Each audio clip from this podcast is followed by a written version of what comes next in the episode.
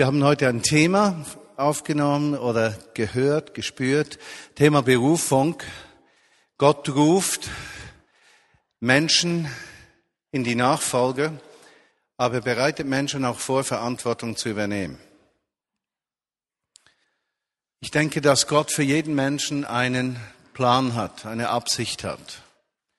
Der Plan, die Absicht ist aber meiner Meinung nach nicht einfach äh, schon vollkommen abgeschlossen am Anfang des Lebens, sondern Gott führt Menschen durchs Leben hindurch. Und die eigentliche Berufung, die wir haben, ist aus seiner Nähe heraus zu leben. Und in dieser engen Beziehung zu ihm zugänglich zu werden für Menschen, die uns treffen, die uns sehen, die uns über den Weg gehen, Menschen, denen wir begegnen. Und eines der Geheimnisse von geistlicher Leiterschaft ist nicht dein Wissen, nicht deine Vollkommenheit, nicht deine Fehlerlosigkeit, sondern ein Geheimnis von geistlicher Leiterschaft ist die intensive, innige, nahe Beziehung zu Jesus Christus, die zu einem Kern deiner eigentlichen Existenz, deiner Berufung, deines Lebenswegs wird. Und ich möchte heute äh, anhand von einem biblischen Text, aber auch von einer Geschichte herkommen, das etwas beleuchten. Wie komme ich an den Ort, wo Jesus mich so ausfüllt, dass ich auf der einen Seite unverletzlicher werde und auf der anderen Seite dieses Feuer des Glaubens erhalten kann. Das Erlebnis, von dem ich letzte Woche erzählt habe in Berlin an der Bergmannstraße, dieses Erlebnis hat mich die ganze Woche begleitet. Und ich, ich möchte euch dieses Erlebnis abgekürzt noch einmal erzählen, weil ich ganz neue Aspekte in diesem Erlebnis sehe. Und einige von euch waren nicht hier, für die ist es ganz neu. Worum ging's? Ich war erschöpft von einem sehr anstrengenden Wochenende, kam spät nach Hause in Berlin, äh, hatte einige wichtige Treffen während der Woche und dann am Mittwoch Nachmittag saß ich an der Bergmannstraße draußen in einem Kaffeehaus, an einem runden Tisch, hatte einen Computer bei mir, wollte einige Mails beantworten, weil ich äh, mit der Person, mit der ich abgemacht hatte, die erst in einer halben Stunde kommen würde. Es dauerte nur einige Minuten, als ich den Computer geöffnet hatte, da näherte sich ein Mann diesem kleinen Tisch. Er schaut mich an und sagt, haben Sie mir einen Euro oder zwei, ich bin hungrig, ich möchte was essen. Intuitiv spontan sage ich, setzen Sie sich, ich kaufe Ihnen etwas zu essen. Er sagt, ja, eigentlich habe ich ein Sandwich gegessen und keinen Hunger und Sie würden mir bestimmt kein Bierchen oder zwei bezahlen. Worauf ich antworte, klar, setzen Sie sich, ich zahle Ihnen ein Bier oder zwei Bierchen, was immer Sie wollen, setzen Sie sich. Er setzt sich, ich vergrabe mich hinter meinem Bildschirm, und arbeite weiter und denkt so innerlich, also jetzt habe ich überhaupt keine Zeit, nicht so was auch noch. Hoffentlich kommt, äh, kriegt er schnell sein Bier, ich bezahle das und er lässt mich in Ruhe. Wie ich da so eine Minute sitze, empfinde ich innerlich diesen Gedanken von Jesus herkommend, behandelst du diesen Menschen würdig oder behandelst du ihn nur so, weil er ein Bettler ist? Und dann merke ich, dass meine Haltung nicht stimmte. Ich schließe den Computer, schaue ihm in die Augen und sage, erzählen Sie was. Oder ich habe gesagt, ich heiße Martin, wie heißt du? Oder irgend sowas. Auf jeden Fall erzählte mir einige Geschichten von einem Kind und, und, und. Und plötzlich unvermittelt sagte er, Jesus liebt dich. Und ich denke, der will mich auf jeden Fall hinters Licht führen. Der hat irgendwie gemerkt, dass ich Christ bin. Und wenn er auf die fromme Tour geht, dann kriegt er was mehr Kohle von mir. Und so sage ich, aber jetzt nicht, willst du nicht fromm beginnen und Jesus gibt's nicht. Ich wurde dann noch, er, er verteidigte sich und, und gab nicht nach. Und ich habe gedacht, ja eigentlich ein Bettler, ist es sich gewohnt, wenn Menschen reagieren, dass er so spricht, wie die Menschen es hören wollen, damit er zu seiner Sache kommt. Aber dieser Mann gab nicht nach. Ich wurde noch massiver in meinem Angriff. Wenn es Jesus gäbe, dann wärst du geheilt. Und äh, deshalb gibt's ihn nicht. Und ich habe gedacht, ich gewinne. Ich gewinne. Plötzlich hält er ein und sagt, in diesem, es war kein Streikgespräch, es war eher so ein, ein, ein sprachliches Ping-Pong, wo ich immer etwas härter wurde, sagt er, es war letzte Weihnachten, ich war betrunken. Da kam Jesus zu mir und sagte mir, er liebe mich. Und dann sagte er mir, ich müsse das allen Menschen sagen, dass Gott sie liebt, allen Menschen, denen ich begegne. Und deshalb habe ich dir das gesagt. Meine erste Reaktion war, ja, kennst du Christen? Ich habe gedacht, hat ihm das irgendeiner so eingeredet und das so halb Christ, halb Alkoholiker, so werde ich da gekauft irgendwie. Er sagt, nein, er kenne keine Christen. Doch, doch, sagt er, es hätte da so einen Platz. Sehe ab und zu so Menschen, die machen Musik und singen, das seien sehr wahrscheinlich Christen. In seinem Mund hatte er ein riesiges Loch und einige Zähne vorne, aber die Zähne, die waren nicht mehr einzeln sichtbar, die waren vom, vom, vom Zahnstein und Schmutz so richtig braun, gelblich und er hat ganz, der Mundgeruch war ganz übel. Ich erzählte ihm dann, dass ich Jesus kenne im Nachfolge und habe für ihn gebetet. Und dann kam mein Gesprächspartner, der ist Zahnarzt, und der hat ihn dann auch noch gesehen, hat gesagt, er würde seine Zähne kostenlos behandeln. Und dann sagte ich ihm, okay, ich möchte mich jetzt mit meinem Gesprächspartner noch unterhalten. Und er sagte, okay, tschüss. Dann verschwand er irgendwie. Und das war, dieses Geschehen, es war für mich zuerst einfach so ein, Nebenprodukt meines Lebens. Das geschieht mir sehr häufig, dass ich Menschen irgendwie begegne oder unterwegs bin und irgendetwas passiert und irgendetwas ergibt sich. Aber im Verlauf dieser Woche hat sich etwas in mir bewegt. Und zwar der Gedanke, ich war so müde, so leistungsbezogen und Jesus begegnet mir offensichtlich in einem Bettler. Also Jesus hätte zur Ermutigung von mir, hätte er ja einen richtigen, strammen Geschäftsmann schicken können mit Krawatte und, und äh, Aktenkoffer. Er hätte eine sehr barmherzige Nonne senden können. Er hätte einen jungen Menschen senden können, der feurig ist im Glauben, ja? Oder irgendeinen Gemeindeleiter in Berlin, den ich kenne. Aber Jesus ist nicht erschienen in einem Gemeindeleiter, nicht in einem vermögenden Geschäftsmann, nicht in einer barmherzigen Nonne, sondern er begegnet mir in einem Bettler. Und er braucht einen Bettler, um mir zu sagen, Jesus liebt dich. Und mit diesem Satz entblößt er mich von jeder Leistungsbezogenheit, von jeder Form von Selbstmitleid, von jeder Form von äh, Überbetonung, von äh, was muss ich jetzt tun? Er begegnet mir in einem nutzlosen Bettler, der übel riecht und unschön anzusehen ist. Ich habe ihn dann eingeladen in den Hauskreis. Der Zahnarzt hatte mir gesagt, er würde die Zähne kostenlos flicken. Adressen ausgetauscht. Am nächsten Tag habe ich dann gefragt, hey, oder einige Tage später ist er überhaupt gekommen? Und er kam nicht oder war nicht gekommen. Und irgendwie innerlich, und ich sage das nicht, es sei so, aber in meinem Herzen drin kommt es mir vor, als wäre mir ein Engel Gottes begegnet. Was soll das? Lasst uns eine Geschichte anschauen im Lukas Evangelium, Kapitel 7, Verse 36 und folgende. Diese Geschichte, die wir miteinander anschauen werden, finden wir interessanterweise in allen vier Evangelien, nicht nur in einem. Aber in jedem Evangelium lesen wir die Geschichte etwas anders. Man könnte denken, dass es sich um unterschiedliche Geschichten handelt. Das ist nicht sehr wahrscheinlich. Wir sehen etwas anderes darin. Die Bibel erhebt nicht den Anspruch, dass die Geschichten alle von einem Roboter geschrieben wurden, der die Inspiration Gottes hatte und der Mensch musste einfach wie ein Roboter schreiben, sondern die Bibel ist ein Buch, da haben Menschen unter der Inspiration Gottes das, was sie erlebt haben, festgehalten, damit andere Menschen, die später kommen, eben diesem Jesus Christus auch vertrauen.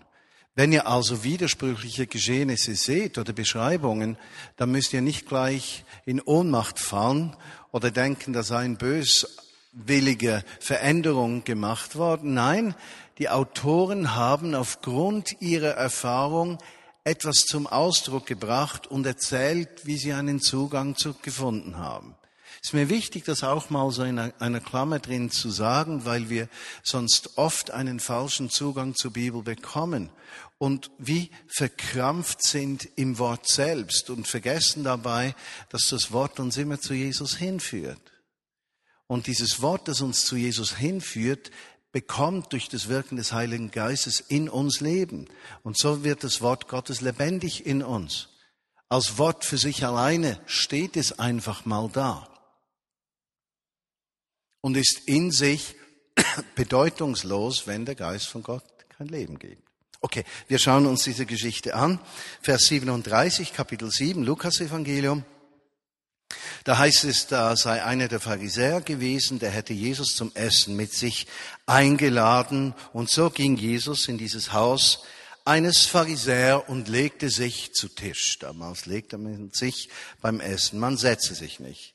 In einer anderen Beschreibung einem anderen Evangelium, gleiche Geschichte, heißt es, Simon der Aussätzige hätte Jesus eingeladen. Vers 37.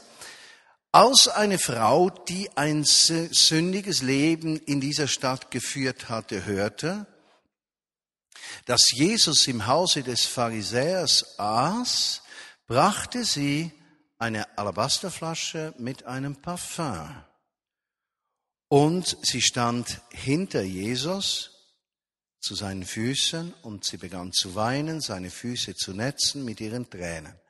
Dann trocknete sie mit ihren Haaren die Füße, küsste die Füße und goss dieses kostbare Öl auf oder über ihn. Dann heißt es im Vers 39, als der Pharisäer den der Jesus eingeladen hatte, das sah, sagte er zu sich selbst, wenn dieser Mann ein Prophet wäre, dann hätte er doch wissen müssen, welche Art von Frau ihn berührt, dass sie eine Sünderin ist. Das heißt dann, Jesus antwortete ihm, Simon, ich äh, muss dir etwas sagen. Er stellte ihm dann die Frage, äh, welcher Schuldner ist dankbarer? Einer, der dem 50 Franken oder Euro Schulden erlassen werden oder ein, der, dem 500 Franken oder Euro unter, äh, erlassen werden, worauf dann der Simon sagt, natürlich der, dem mehr erlassen wurde, der ist dankbarer. Und Jesus antwortet dann darauf in Vers 43, ja, du hast richtig die Sache beurteilt. Und dann wendet er sich dieser sündigen Frau zu, sagt unter anderem, dass solange das Evangelium weiter erzählt würde, von dieser Frau gesprochen wird. Nun gut, lass uns das Bild dieser Geschichte etwas genauer anschauen. Jesus wird eingeladen. Haus eines Pharisäers, anderen Ort wird der Simon der Aussätzige genannt. Auf jeden Fall eine Persönlichkeit, zu der man nicht geht. Entweder als Aussätziger sowieso nicht. Als Pharisäer, da geht man nicht einfach einen Pharisäer besuchen. Aber da ist diese Frau. Die hat ein Gerücht gehört. Die hat davon gehört, Jesus ist dort am Essen. Und sie fühlte sich von Jesus wie von einem Magnet angezogen. Und sie, sie kommt in dieses Haus und man muss sich vorstellen, ein Pharisäer ist nicht einfach offen, dass so eine sündige Frau, wie er sie nennt, in sein Haus kommt. Nun, wir wissen die genaue Beschreibung nicht, was sündig an ihr war. Wenn sie, wie einige sagen, eine Prostituierte war, dann muss man sich überlegen in der damaligen Zeit, weshalb waren Menschen Prostituierte oder Frauen? Das war alleine deshalb nicht nur, aber sehr häufig deshalb, dass Männer Frauen einen Scheidebrief gaben, wenn sie nicht zufrieden waren mit der Frau, die Frau vollständig ungeschützt in der Gesellschaft drin war, auch ungeschützt von einem Mann, kein Lebenserwerb hatte und entweder von ihrer Familie ernährt werden musste oder eben dann irgendwie endete als eine Frau, die ihren Körper verkaufte.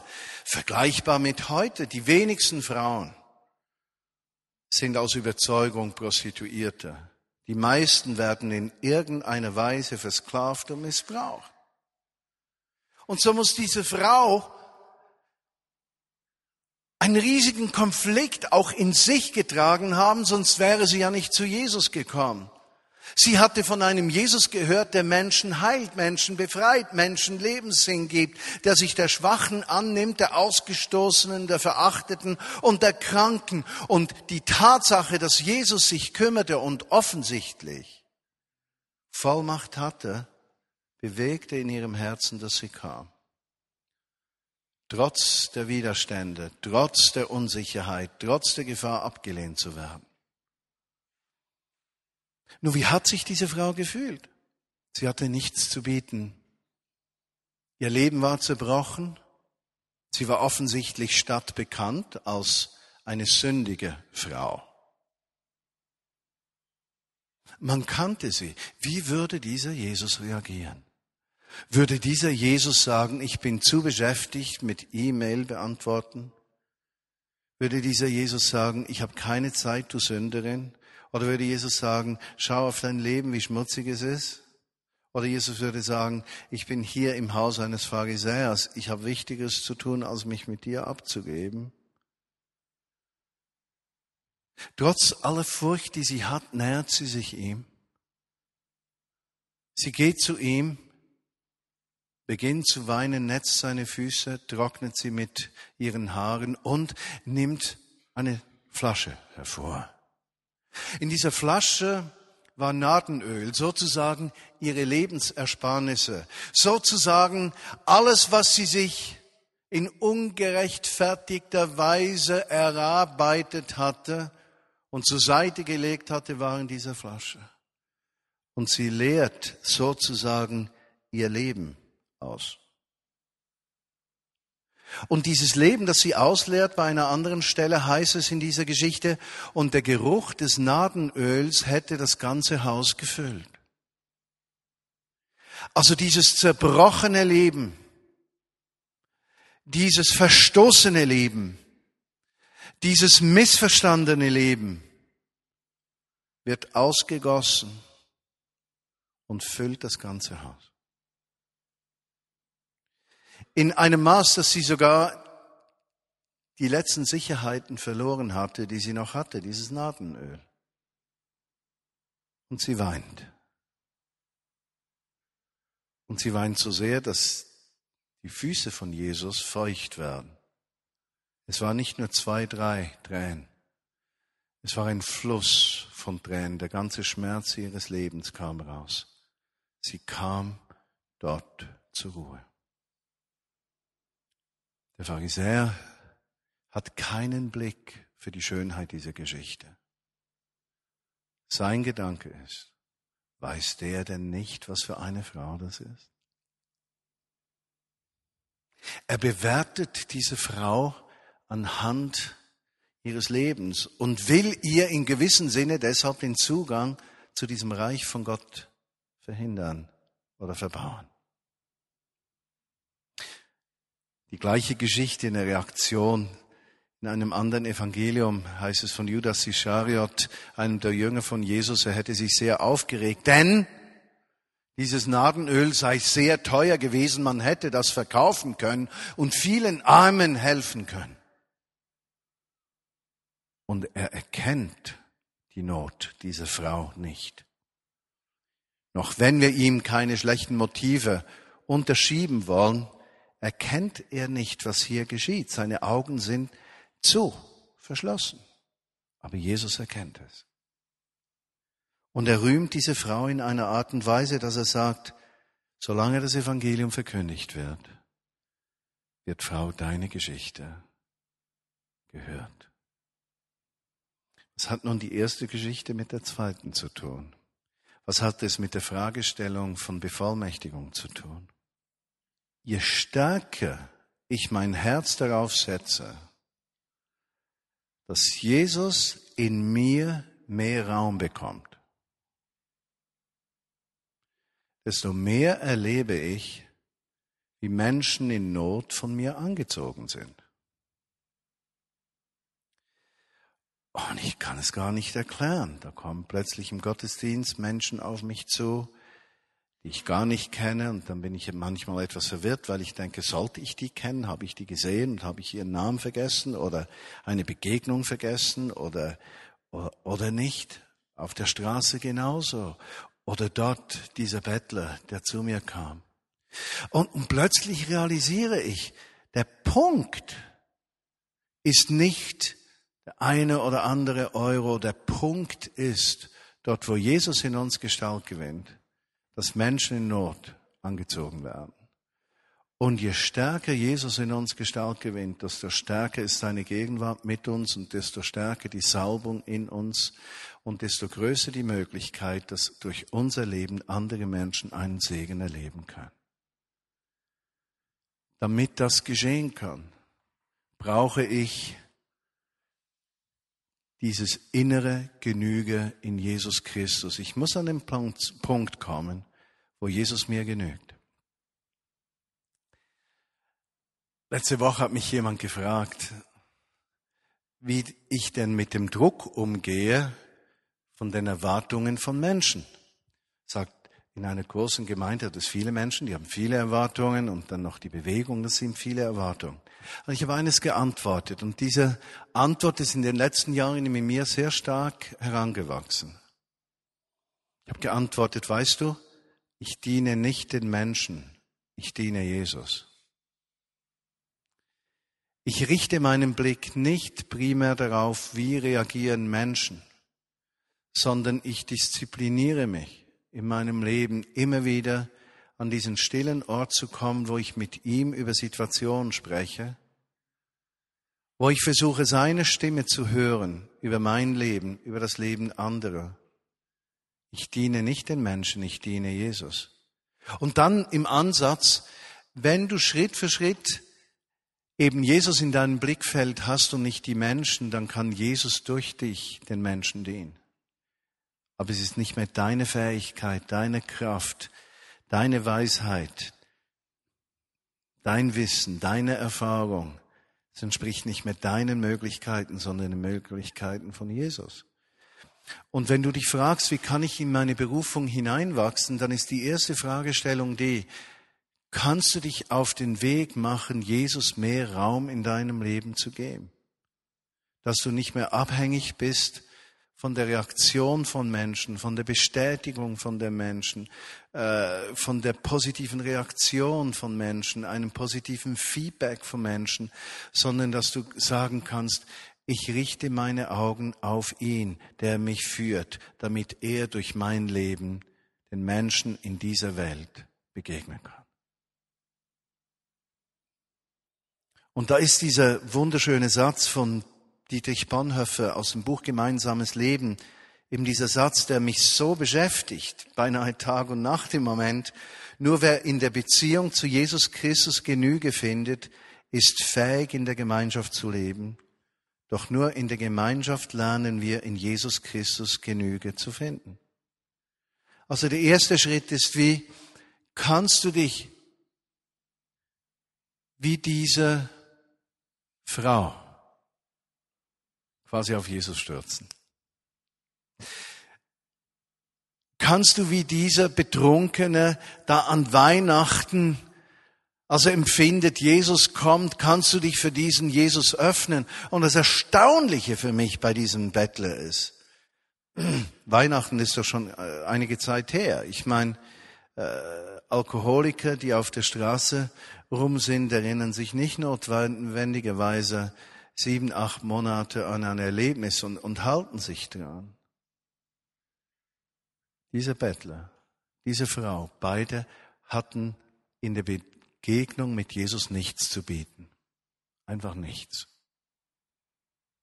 Und es scheint in beiden Situationen sehr aktuell bei diesem Bettler, hier bei dieser Geschichte in der Bibel, dass Jesus beide nicht zurückgewiesen hat. Und wir haben manchmal so äh, Vorstellungen, dass Jesus uns nur Zugang gibt, wenn wir gewisse Leistungen erfüllt haben, Vorstellungen erfüllen oder auch äh, persönliche Listen, Bedingungen, die wir uns selbst stellen, äh, damit wir bei Jesus Zugang haben. Und meistens haben diese Listen und diese Bedingungen, die wir uns stellen, mit unserer Gefühlswelt zu tun. Ich weiß noch, wie ich am Anfang meiner Verantwortung davon überzeugt war, ich muss viel Bibel lesen. Wer im Reich Gottes Verantwortung übernehmen will, muss Bibel lesen. Und ich habe neun Kapitel Bibel im Tag gelesen während einiger Jahre. Äh, und das Gute dabei ist, die Bibel wird immer dünner, wenn man das macht. Also ich finde das eine ausgezeichnete Idee. Ich habe zwischen 45 und 60 Minuten Bibel gelesen im Tag damit dieses Wort Teil von mir wird. Und plötzlich habe ich etwas gemerkt. Wenn ich einmal nicht lesen konnte, empfand ich innerlich, ich habe keinen Zugang mehr zu Gott. Und eines Tages war ich dann irgendwo äh, fest äh. Ich, ich kam, kam nicht raus, hab, hatte ein Flugzeug verpasst, muss den ganzen Tag im Hotel verbringen und auf den Flug am nächsten Tag warten und ich war einige hundert Kapitel zurück im Lesen. Oh, 100, ich weiß nicht mehr, 100 oder 200 oder 70, 80, einfach endlos viele. Und ich habe den ganzen Tag nur eines gemacht. Ich habe zwölf oder 14 Stunden nur Bibel gelesen. Ich bin nicht mal raus, um etwas zu essen. Ich habe Bibel gelesen, Bibel gelesen. Als ich wieder Ajour war, wieder am Ort war, wo ich hätte sein wollen, hatte ich das Gefühl, jetzt habe ich wieder Zugang. Und ich entdecke noch heute in mir so Überreste dieses Verhaltens, dass wenn ich etwas Gutes mache, wenn ich, wenn ich äh, über Jesus spreche, wenn ich äh, irgendeine gute Tat vollbringe, weiß ich was, dass ich dieses Gefühl einschleichen möchte, jetzt hast du diesen Zugang bei Jesus verdient. Nur um nachher zu merken, wir können uns diesen Zugang nicht verdienen. Aber wir brauchen ihn zum Leben, sonst geht nichts. Nur in dieser Gegenwart Gottes, in diesem zur Ruhe kommen in Jesus werden wir frei von Ängsten, vom Druck, Menschen zu gefallen, Vorstellungen zu entsprechen. Nur dort können wir ganz werden. Und wisst ihr, was ich damals getan habe? Ich habe drei Monate lang keine Bibel mehr gelesen. Ich musste mich richtig entwöhnen, weil ich merkte, ich war so leistungsbezogen. Und hier diese Frau, welche Leistung hat sie? Ihre Tränen, ihre Zerbrochenheit, ihre Hilflosigkeit. Gewiss magst du sagen, da ist dieses Nadenöl, aber dieses Nadenöl symbolisiert ja das Geld, das sie in ungerechtfertigter Weise oder in nicht göttlicher Weise erworben hatte. Ihr Leben, ihr Zerbrochenes füllte den ganzen Raum. Der Geruch erfüllte jeden Teil des Hauses. Was braucht es, damit du in diese Nähe kommst? Nur eines. Dein persönliches Verlangen, in diese Nähe von Jesus zu kommen. Und dieses Verlangen hatte diese Frau. Beim Bettler war es etwas anders. Ich weiß nicht, wie groß sein Verlangen war. Auf jeden Fall erzählt er diese Geschichte. Was mich im Leben dieses Bettlers erstaunt, ist tatsächlich seine Bereitschaft, mit Menschen, denen er begegnet, eben diese Botschaft weiterzugeben, Jesus liebt dich. Und dass er ausgerechnet mir diese Botschaft gebracht hat und sagt, hey, Jesus liebt dich unvermittelt, aus dem Nichts, nichts von Kirche, Glaube, Religion, sondern nur vom Bier und Betteln. Ich war dort entwaffnet. Nur wer in der Beziehung zu Jesus Christus Genüge findet, ist fähig, in der Gemeinschaft zu leben. Und ich kann dir sagen, wenn du dich aufmachen möchtest, Verantwortung im Reich Gottes, Verantwortung in der Gemeinde zu übernehmen, dann ist das nicht eine menschliche Frage. Nicht passt mir oder passt mir nicht, sondern es ist eine Frage deiner Jesusbeziehung und deines Gehorsams Jesus Christus gegenüber. Das kannst du an keinen Menschen delegieren, deine Verantwortung. Aber wenn du sie übernimmst, geh diesen Weg, dass du erkennst, Jesus muss mir genügen. So kann ich als Leiterin, als Leiter wirklich gut heranwachsen. Jetzt in diesem Büchlein hat es ja noch einen zweiten Satz. Wenn ihr es kauft, gemeinsames Leben, Dietrich Bonhoeffer, äh, besonders Seite 64, 65, 66, äh, beim Kapitel der einsame Tag. Nur in der Gemeinschaft lernen wir, in Jesus Christus Genüge zu finden. Weshalb das? Diese Frau in der Bibel, sie hatte Ablehnung, Widerstände, ein nicht verstanden werden erlebt. Und es wird offensichtlich in der Reaktion des Pharisäers. Im Moment, wo du Verantwortung übernimmst, gleich was es ist, wirst du eines lernen, dass du nicht allen Erwartungen entsprechen kannst. Und du bist so herausgefordert, in der Absicht, das Richtige zu tun, Gottes Stimme zu hören, dass du in der Gemeinschaft drin verletzlich wirst. Irgendwo werden Menschen Fehler machen. Du wirst Fehler machen. Andere werden Fehler machen. Das schmerzt dich. Deshalb sagt Bonhoeffer, nur in der Gemeinschaft lernen wir in Jesus Christus Genüge zu finden. Denn so lange, wie du in eigener Kraft Verantwortung trägst, mitleidest, Dinge aufbaust, wirst du in deiner eigenen Kraft geschwächt werden. Aber wenn du lernst, in diese Nähe von Jesus Christus zu gehen, und das lernst du in dieser Gemeinschaft der Erlösten, die auf dem Weg zur Veränderung sind und noch nicht vollkommen sind. Dort lernst du, Jesus zu begegnen. Er schreibt hier als ein Teil, äh, Bonhoeffer, Seite 65, sagt er, wer nicht allein sein kann, der hüte sich vor der Gemeinschaft. Er wird sich selbst und der Gemeinschaft nur Schaden tun. Oder mit anderen Worten, Wem Jesus nicht genügt, der hüte sich vor der Gemeinschaft, weil er sonst der Gemeinschaft nur Schaden tut.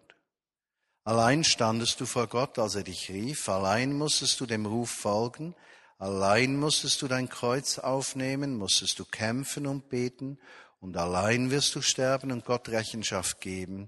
Du kannst dir selbst nicht ausweichen, denn Gott selbst hat dich ausgesondert, dir eben einen Ruf ins Leben gegeben.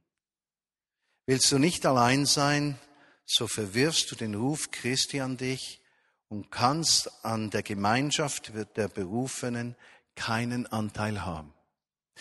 Umgekehrt aber gilt der Satz, wer nicht in der Gemeinschaft steht, der hüte sich vor dem Alleine sein. In der Gemeinde bist du berufen. Der Ruf galt nicht dir allein. In der Gemeinde der Berufenen trägst du dein Kreuz, kämpfst du und betest du. Du bist nicht allein, selbst in Sterben und am jüngsten Tag wirst du nur ein Glied der großen Gemeinde Jesu Christi sein. Missachtest du die Gemeinschaft der Brüder, so verwirfst du den Ruf Jesu Christi. So kann dein Alleine sein dir nur zum Unheil werden. Luther sagte, der Reformator, soll ich sterben, so bin ich nicht allein im Tode. Leide ich, so leiden sie, die Gemeinde, mit mir. Und da liegen die zwei Geheimnisse von Berufung und Leiterschaft und der Bereitschaft, Verantwortung zu übernehmen. Der eine Weg, der dich bevollmächtigt, ist in Jesus Genüge zu finden. Und der zweite Weg ist, dass du keine Furcht hast vor der Gemeinschaft der Christen, vor den Menschen in deiner Gemeinde, von den Menschen in deinem Team, vor den Menschen in deiner Abteilung, sondern dass du erkennst, dass dort in der Gemeinschaft dein Bedürfnis nach Genüge zu haben in Christus erst richtig Gestalt gewinnt. Weil du in Drucksituationen kommen wirst, in Herausforderungen, Dinge geschehen, die sich deiner Kontrolle entziehen, Dinge, die du nicht beeinflussen kannst, Dinge, die du nicht so tun würdest, die dir an, an dir vorbeigehen. Und dort merkst du in der Gemeinschaft, entweder zerstört mich die Gemeinschaft jetzt oder ich finde in Jesus Genüge. Und wenn ich in Jesus Genüge finde, dann ist mein Weg in der Gemeinschaft getragen von der Frage, wie kann ich ermutigen, aufbauen. Und sie ist nicht getragen vom Wunsch, dass die Gemeinschaft sich vollkommen dir gegenüber verhält. Es wird dich schützen vor Verletzungen, vor Schmerzen und es wird dich in die Gemeinschaft mit Jesus bringen. Lass mich diesen Satz zum Abschluss noch einmal lesen. Nur wer in der Beziehung zu Jesus Christus Genüge findet, ist fähig, in der Gemeinschaft zu leben. Doch nur in der Gemeinschaft unvollkommenen Nachfolger von Jesus lernen wir in Jesus Christus Genüge zu finden. Und dann wird es dir genügen, einem Bettler zu begegnen. Und du wirst Jesus im Bettler erkennen.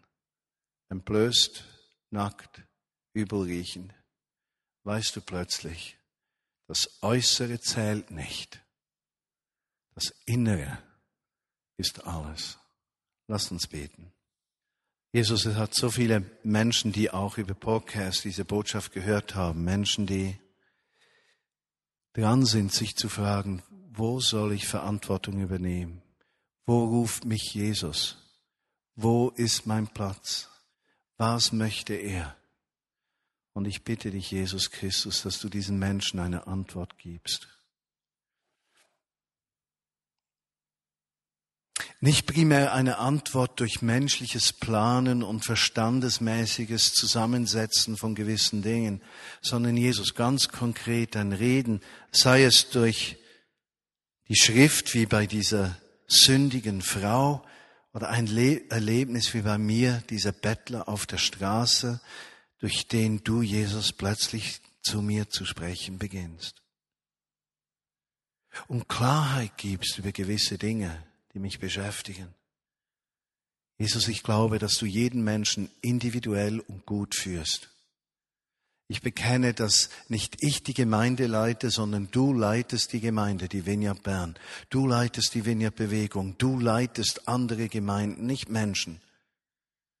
Und je stärker sich Menschen eben in diese Gemeinschaft mit dir hineinbegeben und sich verlieren in dir, desto stärker kannst du auch Führung übernehmen von Menschen und von Gemeinden. Und so bitte ich dich, Jesus, dass du die Vineyard Bern leitest, dass du die Aufgaben verteilst, dass du zu den einzelnen Menschen sprichst, dass du Ermutigung gibst, Freisetzung, dass dein Geist ausfüllt, ruft und in Bewegung bringt. Und wir auf der anderen Seite diese Ernte sehen, die heranwächst in dieser Welt, Zehntausende, Hunderttausende von Menschen, die vollständig abgeschlossen vom Segenstrom Gottes für sich dahin leben und eigentlich einen tiefen Hunger haben, in die Gemeinschaft mit dir zu kommen. Jesus, ich wünsche mir und für alle hier in der Vineyard Bern und alle Zuhörer, dass du uns in uns so stark Gestalt gewinnst, dass Menschen angezogen sind wie diese sündige Frau, von dir angezogen war, dass sie sogar die Unsicherheit der Ablehnung, eine Verweigerung überhaupt ins Haus zu dürfen, dass sie das auf sich genommen hat, weil sie spürte, da ist ein Mann, der mein Leben verändern wird. Und wir wünschen uns so sehr, dass wir zu Menschen werden, um die ganze Trauben von Menschen stehen, weil sie merken, da ist Leben. In diesem Menschen drin ist Kraft. ist letztlich Gegenwart Gottes. Und ich bitte dich, Jesus, dass du uns bevollmächtigst zu diesem Weg. Menschen, die Verantwortung übernehmen. Menschen, die sich dir hingeben. Menschen, die sich von dir gebrauchen lassen. Menschen, die ihr Innerstes öffnen für deine Gegenwart und die sich dann gut geführt wissen. Vater, ich bitte dich, dass du hier in der Vineyard Community Dutzende von Berufungen schenkst und Freisetzung gibst. Und dass du uns als Gemeinde hilfst, dass diese Freisetzung auch geschehen kann. Gewirkt durch deinen Geist, vertrauend auf deine Führung, im Bewusstsein, dass du Jesus alles bist.